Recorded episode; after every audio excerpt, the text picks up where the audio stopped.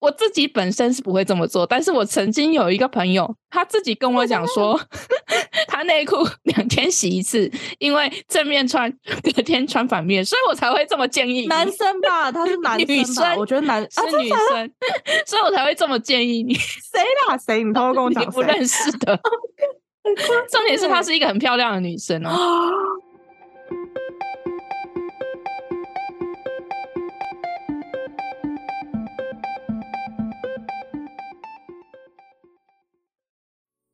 Hello，我是嘎嘎，哎呦，我是米酱，宇宙妞妞报，报是我讲 啦，哦，宇宙妞妞报。我是这集的宇宙播报员米江。好，今天我们要来说啥我？们今天要讲梦，梦我觉得我今天要讲的东西跟你上次要讲的那个即视感有一点点连结关系。好，听你说。我们先说个声明好了，因为这个东西也毕竟不是我的专业，我只是因为有兴趣，所以稍微做了统整，然后再加上自己的看法。嗯，如果有错误或者是需要补充的部分，也欢迎大家纠错留言。 OK OK，今天会想要说梦的解析这个主题，是因为大学的时候选修过一堂课，就叫做梦的解析。嗯，那个时候是觉得这堂课的名字很酷嘿，梦的解析。我想说，会不会选了这堂课之后就学会解梦？ 学会算命是不是？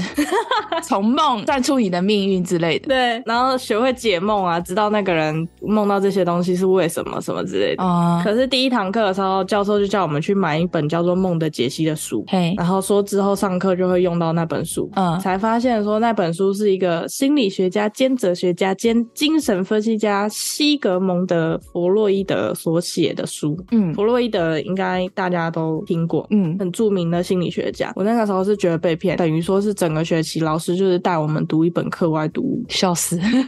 他这个是通识课吧，也不是必修嘛，对吧？对对对，他是选修哦不过还好啦，后面也是觉得越上越有趣啦，有得到一些蛮特别的知识。嗯，那我们就来进入梦乡。好，做梦的话，不是在深层睡眠的时候，而是出现在浅层睡眠，是你睡着，然后进入深层睡眠之前，或者是从深层睡眠出来要醒来之前的那一段浅层睡眠的过程，我们才会做梦，嗯就是等于是你快醒来。嗯或者是刚睡着的时候会做梦，所以我们常常说，如果你整晚都一直在做梦的话，是很累的。这表示你一直都在浅层睡眠，没有进入深层睡眠，好好的休息。就是没有休息到，因为你都很忙啊，你在做梦，在思考。，对，脑袋一直在运转。嗯从古至今，人们对于梦这个东西有很多不同的看法。嗯最早对于梦的记录大概是五千年前在美索不达米亚的一块粘土板上面，那上面有最早梦的记录。嗯古希腊和古罗马时期，人们是相信梦是来自于亡者的占卜信息，可以预言未来，就是死去的人给你的讯息吗？这是属于超自然的解释。嗯，然后也有一些文化很特别，他们会进行一个叫做孵梦仪式。啊，福孵梦，他们就是孵蛋的那个孵孵梦，哦，希望可以能够产生预言能力的梦。他这个敷梦的意思就是，之前前一集有讲要冥想，去酝酿你潜意识的感觉。也算是，也算是。其实我去查了一下孵梦仪式，大概就是把日有所思，夜有所梦强化。哦、你就想要梦到什么，你就拼命不停的想那个东西，不停的想，不停的想，然后你晚上就会梦到那个东西。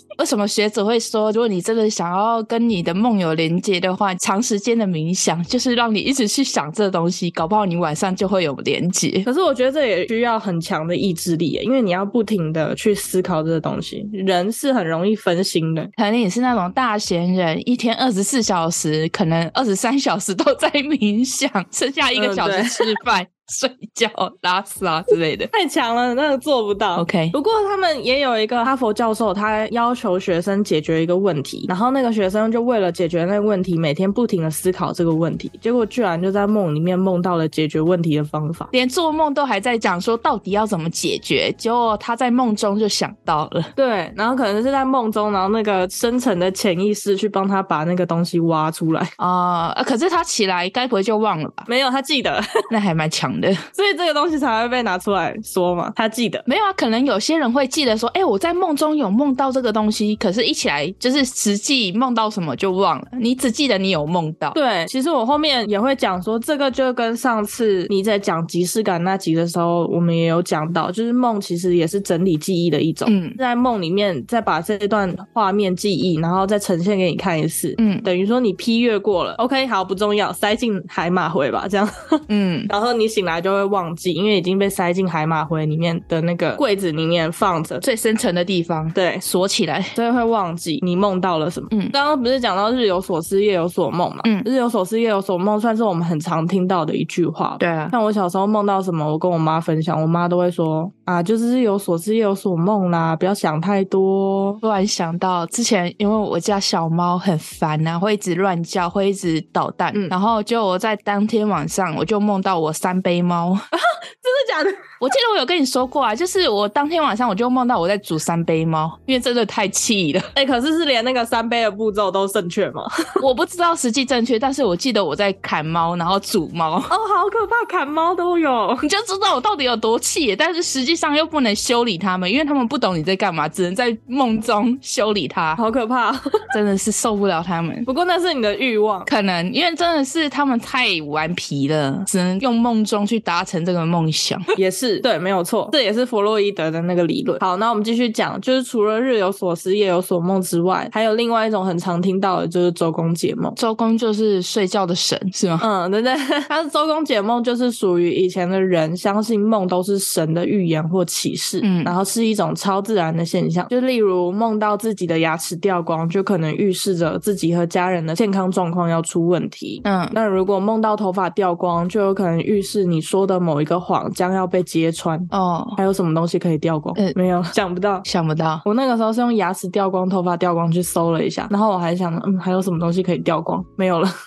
指甲，身外之物就是会长出来的指甲，哦，对呢， 就没什么东西可以掉了。好。但是呢，我们大大弗洛伊德呢，他既觉得梦不是日有所思夜有所梦那样的毫无意义，也觉得梦不是预言和启示那样的超自然现象。嗯，他觉得梦就是人欲望的化身，就像你刚刚说的，你超级生 气，想要把猫煮成三杯猫，就是那样。那接下来你听过本我、自我跟超我吗？嗯有听过，但不知道详细的意思。弗洛伊德把人的精神层面分成了三个我，本我的话是快乐原则，就是人最原始根本的欲望。嗯超我的话是完美原则，是人类的道德良心和自我理想。嗯自我呢就是现实原则，自我是在中间牵制平衡本我跟超我，嗯处理现实面问题，这样会不会太复杂？不会啊，本我就代表你自己嘛，然后超我就是有点像那个远程目标的感觉。你刚刚说的最后一个就有就是现实，最简单来说的话，本我是小恶魔，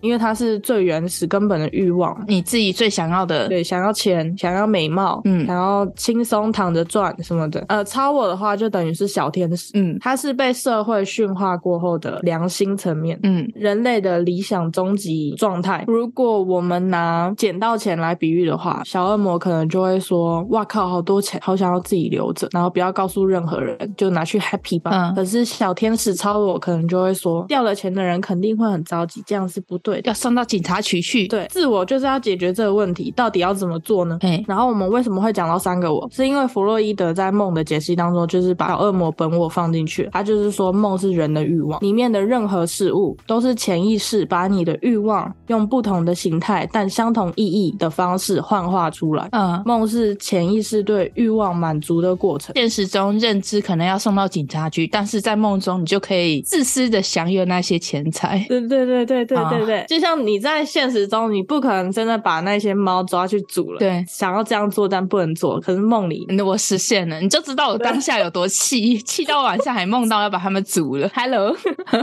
不会有很多妈妈都会在梦里面把自己的小孩掐死？气死我了！ 有可能呢、有没有人会梦到这种明明可怕的梦？加了好几百次了，在梦里。就啊安慰自己生的，自己生的，自己养的，自己养的。对对对对对，在嘎嘎讲即视感的那集里面，既视感还是即视感？你上次纠正我。既视感，好，在嘎嘎讲既视感那集，有说到梦里面的人可能是平行世界的自己嘛，但是这集梦的解析就是说，梦里面的人有可能都是潜意识的自己。嗯依照弗洛伊德的说法的话，我们其实都可以尝试自己解梦。嗯大学上这个课的时候，老师有一次也是让我们记录两个最近的梦，做法就是把梦境里面的场景、人物和剧情都仔细的写下来，嗯然后再个别针对场景、人物及剧情写出那些东西对自己的含义，最后再尝试把那些东西都串起来，就有可能会得到潜意识想要对自己说的话。那你那时候的还有印象吗？没印象了，大概记得而已。但我记得我那一次是说，我好像全部都是货柜集装箱的一个地方。嗯那个时候的天空很黑很暗，在里面就很害怕，然后不停的奔跑。后来是我同母异父的哥哥进去，把我带出来，就突然场景切换到一个也是很昏暗的巷弄，但是里面就像夜市一样有各种摊贩。嗯他就带我走进那里面，然后我们就开始吃这各种东西。因为那个时候我哥跟家里闹不太好，就是都不愿意回家。我就问他说：“所以你要回来了吗？”他就说：“嗯，我会回来家里。”嗯就大概是这样子。然后那个时候我就解这个梦，我觉得那个昏暗的场景跟天空是代表我那段时期的心情一直都很低迷。哦，我哥对于我就是一个家人嘛，虽然有安全感，但同时也有着陌生，因为不是从小一起长大的。嗯然后我的欲望当然就是很希望他赶快跟家人和好，然后可以回来家里面。嗯，我那个时候是大概这样写。那就后来老师有批改或什么的吗？其实这个东西并没有一定的答案。对，没有一定的答案，不是专业也不一定正确。可是我是觉得嗯这一个解梦的过程是一个了解自己与自我对话一个很好的过程。嗯，不然怎么会叫心理学呢？对啊，精神层面诶、对啊这完全是要往深层去了解自己。嗯，你最近有做什么梦？有啊，我前几天梦到一个我觉得很恶烂的梦、欸，我觉得是不是需要一个怎样完了，我怎么都梦到是关于猫的。是怎样？先提醒一下，这个梦可能会让有些人会觉得感觉不适哦。好但是我还是先说一下，我那时候是梦到我爸养了很多的猫，但不知道为什么呢，他都没有在顾，就梦到他把好多只猫关在一个塑胶的透明盒子。你知道我们不是会有那种卡扣的那种，嗯可能装衣服的箱子吗？嗯嗯，我不清楚有几只猫，但是看起来还蛮多只的。就是我自己发现的时候，那些猫都快饿死了，甚至有很多的虫，嗯，还有很多的虫。肚子还破了洞，就是蛆啊，很奇奇怪怪的黑色的虫。嗯破洞的里面呢，还钻出好多老鼠，就我就被吓到，我就把盒子打翻了，猫跟老鼠都跑了出来。就在梦中，我也不敢抓，就是一直尖叫，很害怕，很紧张，因为真的很可怕，你很惊悚。你看到一只猫，然后肚子破洞，然后里面还有老鼠，然后就从那边窜出来，画面是很血腥、很恶心的，因为我都不敢抓嘛。我爸就有来，他把一只老鼠把它抓回去，那只老鼠还是小老鼠，嗯最后面的认知是，那些快死掉的猫跟老鼠全部都把它装回去盒子里，是不是很恶心？ 有一点欸呢、我梦到那个画面，我就觉得哇，怎么那么恶？因为你看那个画面是很血腥，猫肚子饿嘛，没东西吃，但是又有老鼠，老鼠把猫的肚子挖了一个洞，然后去吃猫，但猫却没死，嗯四处乱窜。而且那个地方也不是我的家，我不知道是哪里，反正就是类似看起来像一个公寓的小房间里面，嗯就是我前几天梦到的梦，我也不知道为什么梦到梦，好可怕！可是我印象很深刻。你是压力很大，没有啊，我也不知道啊。其实我本身是很少做梦的，嗯，然后就刚好最近梦到了这个印象很深刻的梦。对，如果是按照周公解梦的话，我找不到就是你那个梦境，那个梦境实在太特别了。 它这里有很多说什么，如果梦见猫爬上树，梦见猫爬上膝盖，然后梦见猫在晒太阳，然后梦见猫在互相打闹嬉戏，就是没有梦见你那个状况。还有猫捉老鼠， 对啊，所以很难解释。啊，梦见猫在角落里它，也不是猫捉老鼠啊，是猫被老鼠咬出一个洞，而且是很多只猫都是这样的状况。哦，然后里面又跑出老鼠，哎、这样子算不算梦见肮脏的猫啊？我不知道，对，就是都没有符合你那个状况。可是如果是依照弗洛伊德去解梦的话，你就要先分析你爸、猫还有老鼠对于你是代表什么要。怎么分析我不懂。就可能说你爸是家人啊，但是他对于你是什么感受？就是你爸会让你觉得有安全情感吗？是一个可靠的人吗？是个温暖的人吗？那我我觉得我会梦到这个，可能也是因为我爸很爱养一些宠物，对啊，对啊，一直以来都是。对，但是他又没有什么去顾他们，所以会不会是因为这样？可是我最近也没有回家啊，对，我觉得不是。弗洛伊德的解释的话，应该是说，像你梦到的这个场景，它是利用这个场景的感受，然后去暗示你另外一件事情。对啊，他暗示了什么？就有可能，因为你这段时间不是也一直在说你工作上压力很大，然后想要逃离这份工作，那也有可能就是你看到这个场景，你很想要逃离这个地方。可是场景没有让我觉得很可怕、啊，可怕的是那一盒。对，那一盒东西代表什么呢？重点还是猫跟老鼠，猫是我最爱的生物，可是老鼠是最怕的生物。哦，结果你最爱的生物跟你最怕的生物在一起了，对所以你最怕的事情跟你最爱的事情最近混在一起，让你很为难。我的梦里面是那个箱子里面原本是只关猫，但是不知道为什么长出了老鼠，嗯就有点像那个蛆自己会生出来的那一种感觉。嗯，如果是周公的话，他是说如果梦见老鼠的话，老鼠代表的祸害，然后结果猫又是你最爱的东西，结果祸害跑出来，啊！祸害混合在你最爱的东西之中。你们怎么不把老鼠吃掉啊？怎么会让老鼠吃你呢？他们是家猫，可是它们饿的时候，什么东西都会吃啊，你是觉得他们看起来很饥饿，对吧？没有在喂，但是就是不吃老鼠。可能太笨了，呆头呆脑的，你对于你现在很爱的事物很饥渴，但是你就是无法。是这样吗？ 我在胡乱解释啊，这也没有一定标准的答案嘛，这就是得看自己对于那些东西的解释是什么。所以不懂。那你还有梦到其他的梦吗？我还有曾经也是梦到老鼠的，嗯，我那时候是梦到我看到老鼠，然后我就拿着应该是扫把吧，或者是棍子，反正我就拿了一个工具，就到处追老鼠，嗯就追了很久，然后终于把它打死了。哦，真的吗？哎、我现在这里有那个周公解梦，有你那个剧情。而且那个老鼠是有大有小的，几只大的我忘记了，但是我记得是有小，有大有小一。家子就对了啦。我自己也是好奇，我总会梦到这个梦，然后我就有去网络上查梦到这个是什么意思。嗯我那时候看到觉得最符合的是说，我可能会有小人出现，嗯然后那段时间又刚好是我在那卖成衣仓储的那段时间，不是有遇到一个嗯，同事，然后就梦到这个梦，所以你就觉得那个就是你的小人。 对，然后我把他打死了。周公解梦里面就有说，如果梦里把老鼠吓跑、赶走，就表示你克服困难、战胜心中的困扰或敌人。然后，如果是把老鼠杀死，梦见杀死了老鼠，表示你战胜了对手，财务或收入会有增加。啊， 也没有，哎、刚刚上一个梦算不算梦见老鼠逃脱啊？老鼠从那个猫的 没有啊！我爸后来把他抓起来，又关起来了。梦见捉老鼠，表示你可能会因为交上不诚实的朋友而蒙受损失。。可是我最近也没有新朋友啊哦， 是以以前的朋友吗？我吗？不是，你不是说梦见那抓老鼠，哦，因为交上不诚实的朋友而蒙受损失，对，要交上。也有可能。然后还有梦到，可是我实际的人事地忘了，但是我记得我有梦到螳螂，也是上上个礼拜。哎、我发现你都是梦到一些昆虫跟动物，所以我才会觉得是不是就像你说的，梦会带给你一些意义。所以我也有去查，嗯螳螂那时候我查到什么啊忘记了，反正好像也不是很重要，我就忘了。不是很重要。我发现我查到那个梦见大螳螂的那个吉凶，还有遗迹，遗迹就是遗做什么跟记做什么嘛。嗯，看到那个遗跟记，我快笑死。怎么了？他说，如果梦见大螳螂的话，你宜打嗝，宜穿越， 宜吃花生，宜舍身奉陪，宜端庄，宜厕所内合照。 我想什么鬼？ 这到底是这是在搞笑的吗？这周公解梦是他很认真的放在周公解梦的那个网站里面。 好哦。还有记记也蛮搞笑的，记问路，记公开 秀恩爱，记补妆，记结伴出行，记送爱上门，记说大话， 好哦，好像没什么任何帮助。这个螳螂不是宜穿越，要穿去哪啊啦？怎么穿越？ 我想穿都穿不了啊！ 所以他是建议我穿到哪？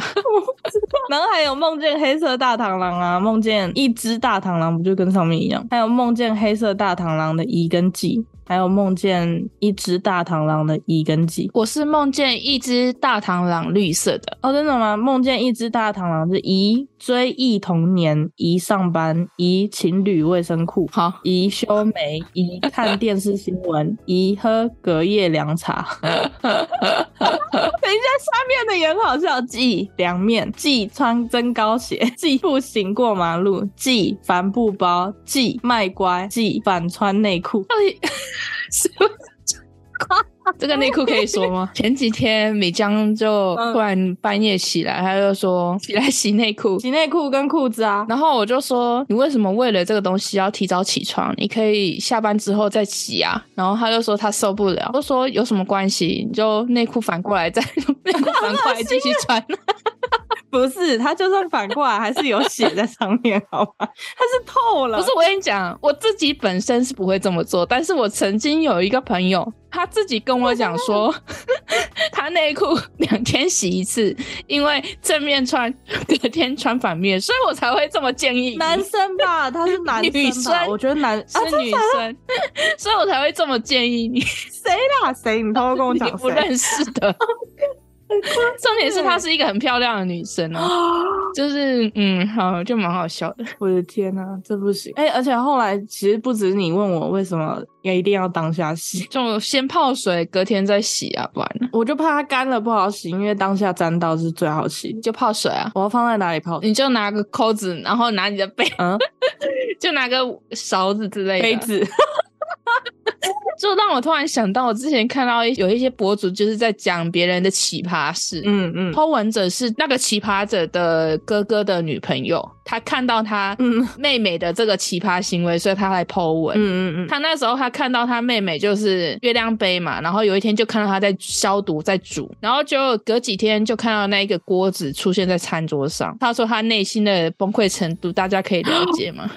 哦，我可以，很恶心前 几天啊在那边煮月亮杯， 结果过几天他家的汤又是用那个。好恶心哦！我会不敢喝哎、没看到就算了，看到就不敢 喝。对啊，就很可怕哦。我自己也是没办法接受啊，但是他们的想法可能就觉得，哎，有煮过，有消毒，也有洗过，所以 OK 没事。 可是我在喝的时候会不自觉的产生心理作用，会觉得好像一直喝到血腥味。就是没办法理解啊，但是就嗯嗯好，哎、嗯嗯我还有梦到一个梦，拉回来，硬拉回 来。对，我曾经还有梦到一个，我走在一个类似那个马戏团表演的那种空中独木桥，嗯，大家应该都可以想象得出来，啊我就是在上面。那时候是因为我在躲避一只大老虎，在躲避大老虎因，为大老虎在下面，它他是追你吗？，对。嗯，它就是一直在下面徘徊，想要咬我。然后那时候我就是为了躲避它，所以我爬上那个独木桥。嗯，然后后来是太久了，老虎可能没有耐性，所以它就跑了。哈，然后我也醒了，反正最后是没事的。好这是不是也可以用周公解梦来解释一下？你这样子算是被他追捕吗？对追捕跟攻击，走在那个独木桥上面，这样表示你潜意识中有可能有一种将被攻击的压力，或者是预感到要出现对自己不利的形式。嗯，所以那段时间也是觉得有谁在搞你是吗？ 我不知道哎、我忘记了。但是我这个梦我很印象深刻，而且它也是算一个很完整的梦。哎、你会不会有那种连续，也不是说连续，但是就是有好几次做梦都是梦到一模一样的内容？比较没有，我只有小时候会耶，但长大就不会。长大梦到的东西都是不一样。但我小时候也曾经就是梦到过好几次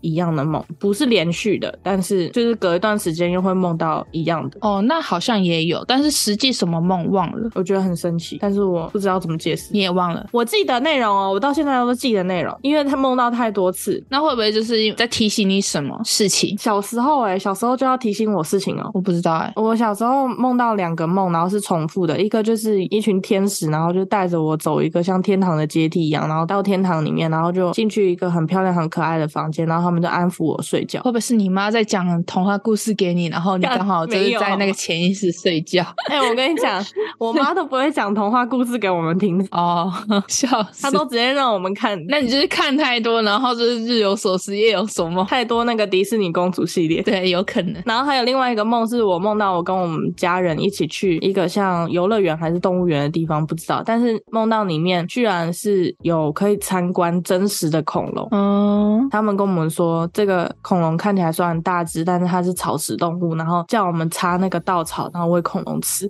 是在喂马吗？那会不会是你刚好那阵子是有去就是那些游乐园玩，马场，所以你印象很深刻，晚上回家还是梦到这样？因为小时候确实是还蛮常去那种主题乐园玩的啊。嗯，但是这个梦也是梦过好几次。嗯，因为你还太想去了。哦，好吧，但是为什么都是恐龙？好了，那个时候也不敢坐那个云霄飞车那类 的，哦，就是这两个，我再硬拉回来讲一下，因为我们刚刚前面说了很多梦的东西，然后再加上睡眠的东西，像我们以前有讲过鬼压床、灵魂出窍，或者是说梦见从高空摔落的下坠感等等，我们都可以用科学解释，但是一直有个现象很难解释，就叫做预知梦。嗯，你既视感那集也是说，预知梦也有可能就是你看到那个东西，你觉得熟悉，然后你你以为你以前梦过，嗯就像那个时候我说我梦到了教室，然后结果后来就进到了一模一样的教室。嗯，但是也有一些人的预知梦是，他真的很清晰的，就是记得我就是梦过这个东西，然后一模一样。嗯，但是这个东西至今都没有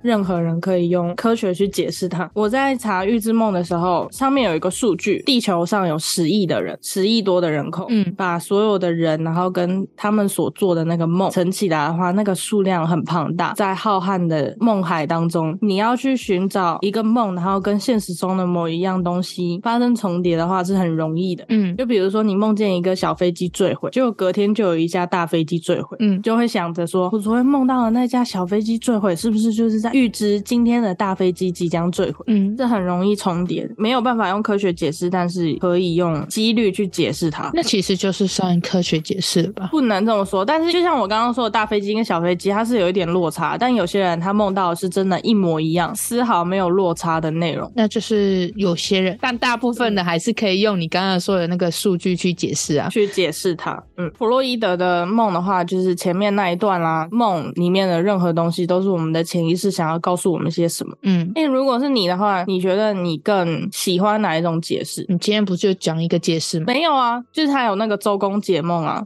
然后还有那个日有所思夜有所梦啊，还有弗洛伊德的那个潜意识，又或者是说你之前的那种梦，就是另一个平行宇宙的自己，真在我的认知里面，你今天讲的全部都是一个解释、欸。 的假的？像你说，弗洛伊德说梦就是要跟你讲什么事，但是你看周公解梦也是在跟你讲说你的梦是什么解释啊，不是吗？没有，周公解梦是神想要告诉你些什么，它并不是你的潜意识想要告诉你些什么。哦，对我来说，潜意识梦到了什么，再去用周公解梦，因为周公解梦现在的数据也都是我们人去编排出来的啊、也是统计学的一种，是吧？对啊，那也不是神呐、所以可能对我来说是同一种解释。 哦，因为你也没办法知道那个周公解梦那个周公是谁，搞不好只是某个键盘手而已啊。嗯如果你实际说好，这个周公解梦的解析真的是神明指示下来的资料，那我就信。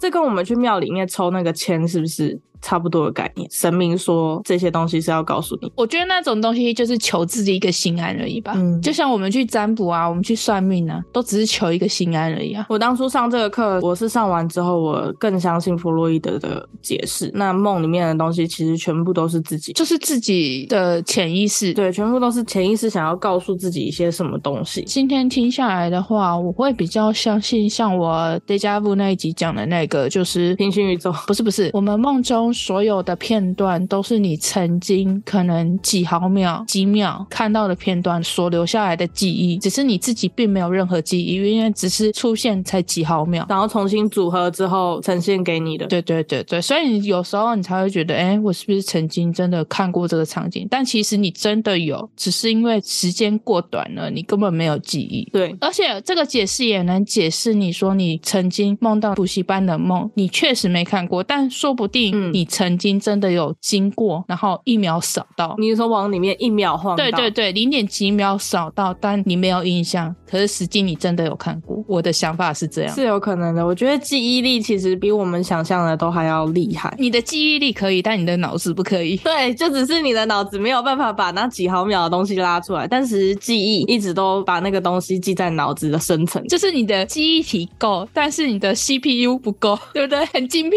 那是不是又可以解释成我们在睡梦的时候，我们的 CPU 突然强化？ 在整理，对，那个时候整理的时候 CPU 特别的强大，但是实际上你起来你又忘了。醒来之后 CPU 又弱掉了。海马体真的是一个很强的器，呃这是器官吗？很强的一个脑中组织。我觉得海马回真的很强，嗯，而且又很神奇，就很像一个百科图书馆。所以这两集总合下来，我会比较相信我现在的总合下来的解释。也对啦，这一切的解释其实也可以做一个混合的统通症。嗯，好啦，那我们这集就差不多到这里，那我们今天就分享到这喽。你还有什么要补充的吗？没有了。然后最后感谢小星星们收听到这里啦，希望小星星们到各大平台帮我五星评论，让小宇宙有更多的星星哦。同时，我们有很多 podcast 的精华影片都在小宇宙的 YouTube，也别忘了追踪、暗赞小宇宙的 Instagram 及 Facebook 哦。 OK， 北部，哦，我是嘎嘎，拜喽。我是米江拜哟。哦